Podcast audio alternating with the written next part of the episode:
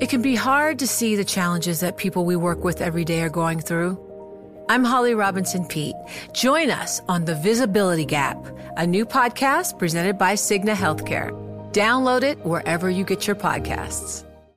The countdown has begun. From May 14th to 16th, a thousand global leaders will gather in Doha for the Qatar Economic Forum powered by Bloomberg.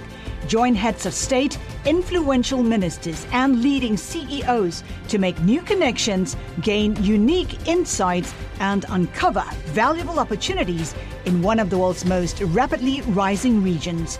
Request your invite for this exclusive event at QatarEconomicForum.com.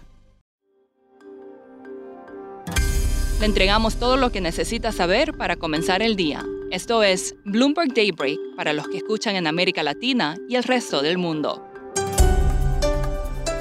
Buenos días y bienvenido a Daybreak en español. Es 30 de diciembre de 2021. Soy Eduardo Thompson y hoy tenemos noticias sobre conversaciones entre Putin y Biden, un nuevo récord en casos de COVID y dolores de cabeza para los fanáticos de Fortnite.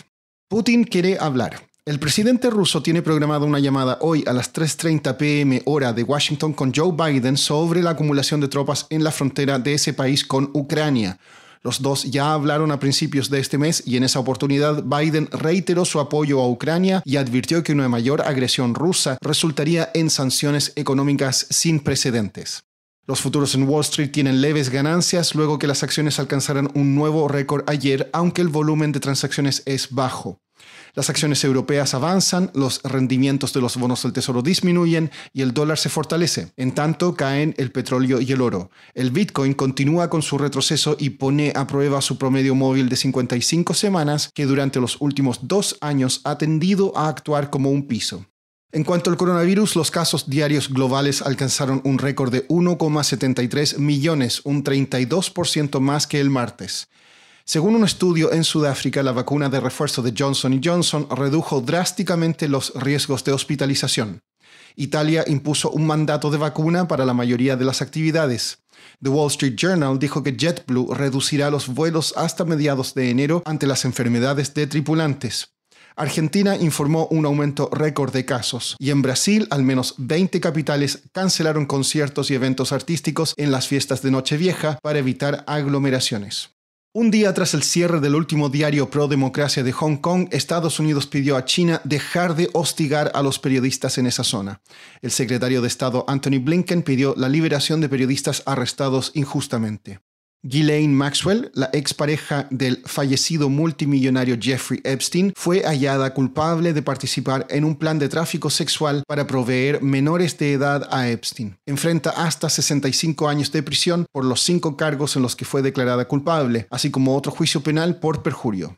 La administración Biden pidió a jueces que reconsideren si se debe continuar con la política de migración de la era de Donald Trump que obliga a los solicitantes de asilo a esperar en México mientras sus casos están pendientes.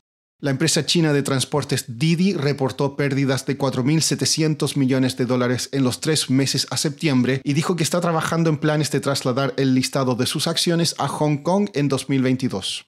Cemex venderá activos en Costa Rica y El Salvador por unos 335 millones de dólares. Se espera que el acuerdo con Cementos Progreso Holdings se cierre en el primer semestre de 2022. En Perú, el acuerdo de tregua entre las comunidades en el sur del país y la mina de cobre Las Bambas expira hoy sin reanudación de actividades.